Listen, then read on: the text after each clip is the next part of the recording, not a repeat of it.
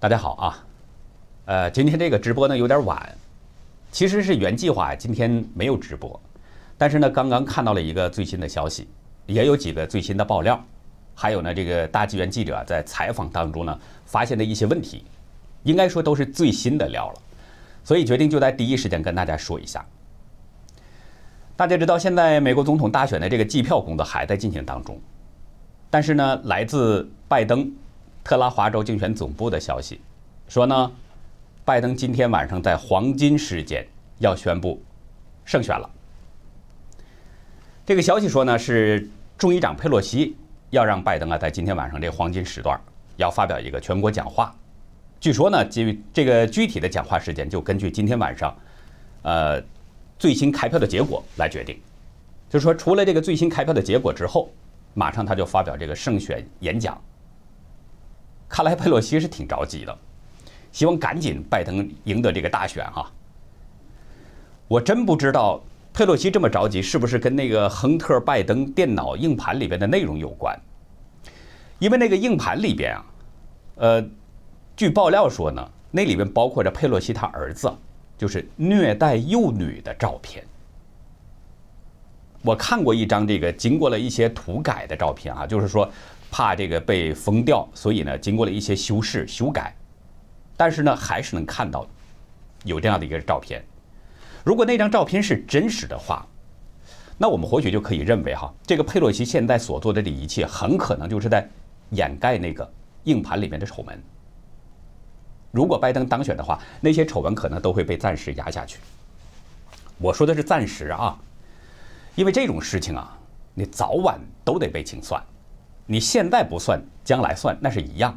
谁做了坏事儿，都得偿还。你不可能说你今天做了坏事儿，拍拍屁股走人了，永远没有这个事儿了，不会是这样的，没有这种事儿。就算现在拜登当选啊，咱们就算说这个拜登是当选，暂时把这个丑闻给压下去了，那民主党也不可能永远的统治美国，永远不可能是说就民主党一党执政了，像中共一样，不太可能吧？美国是。多党制的国家，它是三权分立的。如果拜登只能当八年，如果到时候说一直都是民主党，他这个路线走偏了，美国人会这个用选票来纠正他的这个路线，是不是？所以说，民主党不可能永远的统治美国。那美国选民如果把他给赶下去，把换上共和党的总统的话，那这个时候那不还是一样要清算吗？那个时候，不管你是卖国也好，叛国也好，你是。啊，强奸也好，这个虐待幼女也好，一笔一笔的账，到时候都得算清楚。其实呢，就是说这佩洛西啊，真的太着急了哈。从目前这个情况来看呢，拜登就算是发表演说，我觉得其实也不代表什么。晚上我们在节目当中会谈到这些，这先不谈了，我们先不谈。晚上呢，我们会谈到一个非常惊天的预言，就是讲到这个拜登的结局，大家可以关注一下晚上的节目。我们这儿呢，继续说我们最新的料。因为川普团队现在已经启动了这个法律程序了，把几个州都给告上了法庭了。现在，呃，昨天已经是告上了五个了哈。所以呢，这个事儿最终肯定是通过法院来解决，要打到最高法。那如果通过法院，这个就涉及到证据的问题。所以呢，现在这个料啊是越爆越多，而且越爆越猛，有这么个丑闻了。就是在今天一个新闻发布会上，一位女士给揭露出来了。在这个发布会上呢，有几家媒体看这个爆料的那个，呃，这个女士讲话前面那个桌子的话筒摆放的，通过她的台标可以看到，至少有四五家这样的这个外媒。我看的是福克斯新闻的报道。这位女士呢，讲话当中，她说呢，在密西根的安特里姆郡，发现呢，属于川普的六千张选票。都登记在了拜登的名下。看到这种情况，他感觉到很奇怪啊。这个女士呢，就去问了投票站的工作人员，问这是怎么回事为什么会出现这样的情况呢？这个工作人员给他的是答复是什么呢？说啊，计票的表格软件出了问题，导致计算错误。我们就不知道这个这个真实的情况就是这个工作人员说的这样吗？那如果这个工作人员是知道了计票表格出了问题的话，那你为什么不及时的想办法解决呢？而且那么大数量，几千张的选票都出了问题了，为什么就不去向上汇报呢？这是不是令人相当怀疑呢？我觉得这位女士呢也是一样，她肯定也是会怀疑。可能他们是经过了调查，他说呢，他们发现，在密西根州有四十七个县都是使用的同样的软件，也就是说，可能都出了问题了。他说，安特里姆郡不得不用人工来数所有的票，而那些使用同样软件的郡，他说的确发现了，都出现了同样的问题了，就跟这个安特里姆郡是一样的。所以这位女士就认为，密西根人应该得到透明和开放的机票进程。这个投票究竟是怎么回事？选呃，这个选民投票人应该知道，应该了解，不能这样。就被稀里糊涂的把这个票，本来是投给川普的，却寄到了这个拜登的名下，是吧？在这个推文下边呢，有不少人的留言，其中有一个网友就说：“说这是高科技公司在协同犯罪，早就想到这种可能性了，所有蓝都会有这个问题。”他说这是一个突破口，所有蓝指的当然就是民主党了吧？那我觉得他说的这个。这就是一个突破口，这句话说的是非常的好的，非常准确。这就是一个突破口，的的确确是个突破口。应该就查一查所有使用这种投票机的那些所有的投票点，看看是不是有类似的情况。另外呢，也应该查一查这种投票软件是谁开发的，你为什么开发这样的软件？这不是故意的破坏选举吗？这应该是被治罪的，对不对？另外呢，还有一个爆料。是来自密西根底特律的一个监票员，同样是密西根州啊，底特律的监票员。这是一位华裔的美国人，叫施密特。大纪元呢对他进行了一个采访。他所在的这个唱票点呢，是在四号凌晨五点之前唱出了大约七千张票。但是呢，在凌晨四点这个时间段，就是凌晨四点这个时间段，新进来一万六千张票，但是呢。没有清点，可是出现了一个非常令人奇怪的事儿，就是早晨七点这家唱票点公布了，说当天晚上他们唱出了十三万张票。这个事儿哈是这样的，我给大家简单的说一下。施密特当天是监督的呢第八十三号桌子，他们唱票跟这个监票的实际工作时间呢，就是从三号晚上的十一点到当天晚上十二点前后，就是一个小时左右。这个整个唱票点都没有票了，所以呢，基本上就是停下来了。他们那张桌子呢，大概他说就唱了几十张票，不超过一百张。他说也有更少的，最少的呢，也就是二十张左右。然后他就说，对大剧院的记者就说，如果按平均数来计算的话，每桌啊，就是按照五十张选票来计算的话，那计算下来最多也就是说唱了七千张票。可是，到了四号凌晨四点左右，来了这么一辆面包车，从车里边就卸下了六十一张选票，六十一箱啊，是六十一箱选票，不是六十一张，是六十一箱选票。一箱有多少不知道，但是呢，唱票点的这个负责人宣布说，又进来一万六千张票。这个负责人说是一万六千张，但具体多少，其他人并不知道。这个施密特肯定是不知情。听到这样说了，选票来了，他们就开始准备工作。可是呢，他说了，这些票还没有发到每个桌子上，没有让那些工作人员去唱票。这个时间，他们工作的时间就是到凌晨五点这个时间，基本上就到了，还有十分钟左右，马上就五点了，那就必须得所有人都离开，然后呢就清场了。施密特说，他七点左右回到家了，回到家呢，他。就查看了一下这个，他们这个投票点哈，唱票点的这个消息，看看究竟是怎么回事啊？不查不要紧，这一查吓一跳，他发现所在的这个唱票点报告说唱出了十三万张选票，这怎么可能呢？这施密特对我大纪元的记者就说说整个晚上也算一下，也就唱了七千张票，他们一下子就报出了十三万张。就算你一分钟可以唱五十张票，那这一分钟六十秒，唱五十张票，相当于是一秒多一点点就唱一张，这个可能吗？大家可以想一下就知道，这数字是绝对不可能的。施密特说，一般老百姓可能不知道，但是在现场的人就可以知道，那是不可能的，是有很大问题的。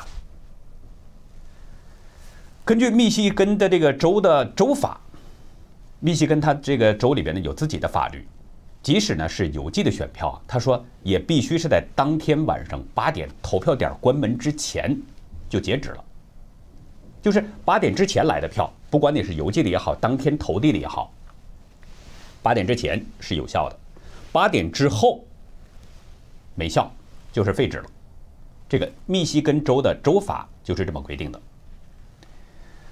这个施密特女士就质疑啊，说这个晚上八点已经关门了，怎么可能到凌晨四点就出现这么多票呢？而且，当天晚上中间那个阶段完全没有票。她说，都是底特律的票，开车一下就可以送过来了吗？所以你觉得这个奇怪不奇怪？这应该算是一个猛料了吧？在内华达州呢，选民也有爆料，就是昨天晚上，在这个内华达州有上百位啊。这样的这个选民呢，都举着川普的旗帜，还有美国国旗啊，聚集在内华达州克拉克县这个拉斯维加斯竞选总前总部前边，要求什么呢？要公开计算每一张合法选票。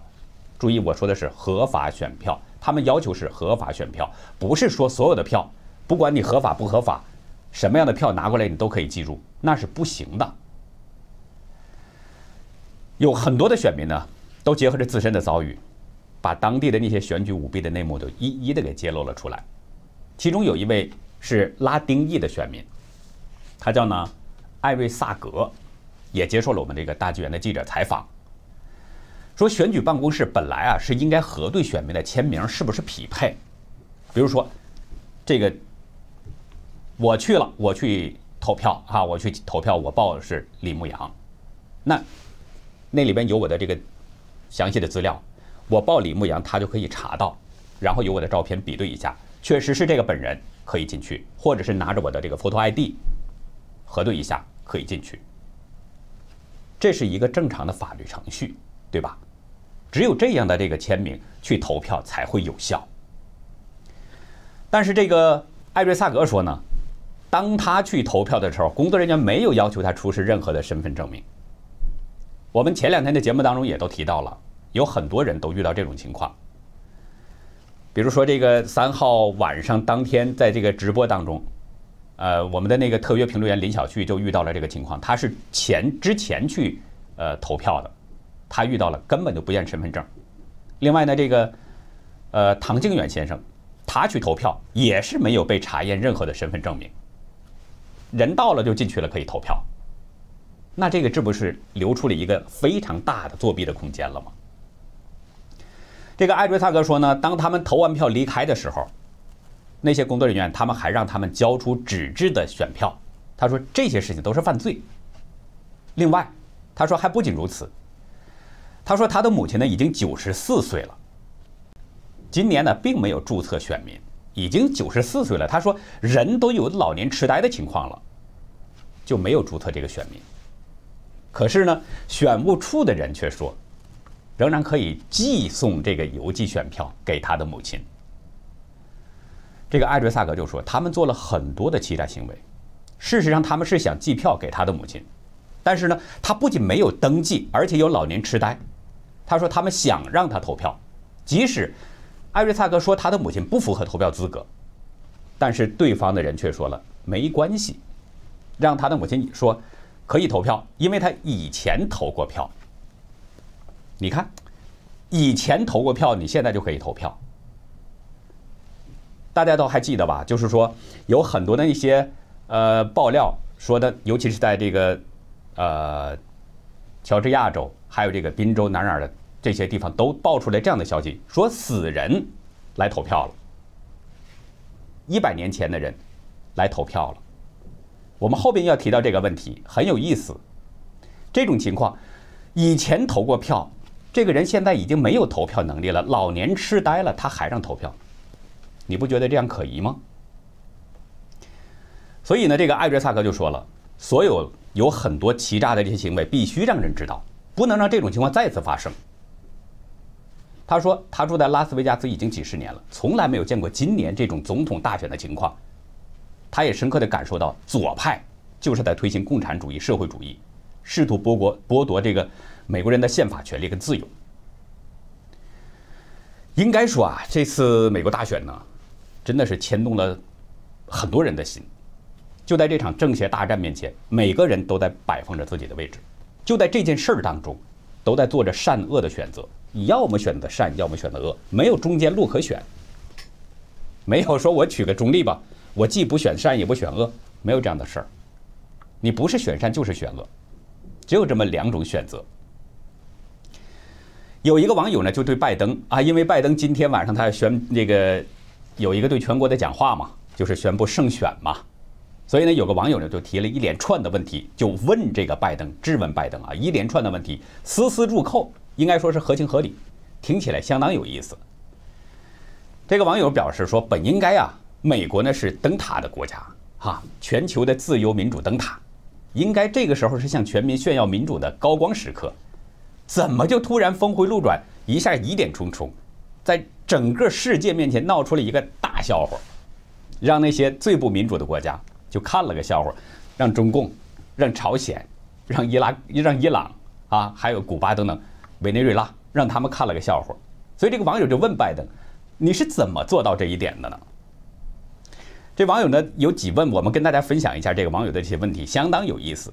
他说第一个问题啊，就是问拜登你怎么做到的？开票之后首度讲话就可以让这个选情在瞬间翻转。大家都记得，就是在三号当天，拜登那个选情当时并不好。我相信大家都关注当天的那个选情了。当天的选情并不好，但是就在几个关键摇摆州宣布停止计票，然后呢？拜登发表了一个讲话，就在他讲话之后，大家都看到了吧？选情是瞬间翻转，而且所有邮寄的选票就跟商量好了一样，都是投给拜登的。第二个问，这个网友呢问拜登说：“你是不是知道，有一位给你投票的那个选民是一八二五年生人，一八二五年生人，一百多岁了哈。”他就问他，问拜登，你是使用了什么样的法术，把这个几乎跟美国建国先贤们同一个时代的一个老朋友从死亡的坟墓 里边给拉出来的？我们昨天也说到这个问题了，这你是不是有驱鬼术啊？你可以把这个鬼魂给调过来给你投票啊？是不是很奇怪？就是这种穿越的离奇程度，如果要是说向这个老百姓公开的话，这个火爆程度肯定会盖过今年这个大选，那非常热。这个网友呢就问这个拜登第三个问题，说：“本来呢，川普三号是胜利在望，当时那个选情，拜登是被川普压着走的。就在川普胜利在望的时候，这个安提法的一些暴徒们是蠢蠢欲动。当时纽约啊，街上已经有人有人了，但是四号，拜登选情反转了，那些人立刻就收敛了。”这个网友就问拜登：“你手里边是不是提着挂在安提法脖子上的那个缰绳？”这网友还问拜登：“为什么威斯康星州的这个票数跟选举人票数不符？”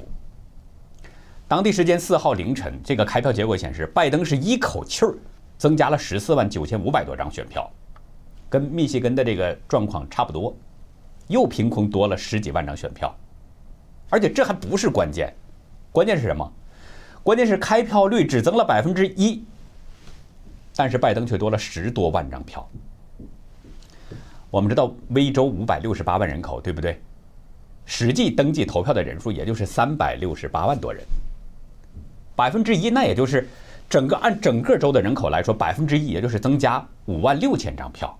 这个网友就问拜登：那些人，你是从哪个时空给带过来的呢？而且多个地区投票率。还都超过了百分之一百，数据这么喜人，网友就问这个拜登：“你是怎么做到的？你是不是念了魔咒啊？”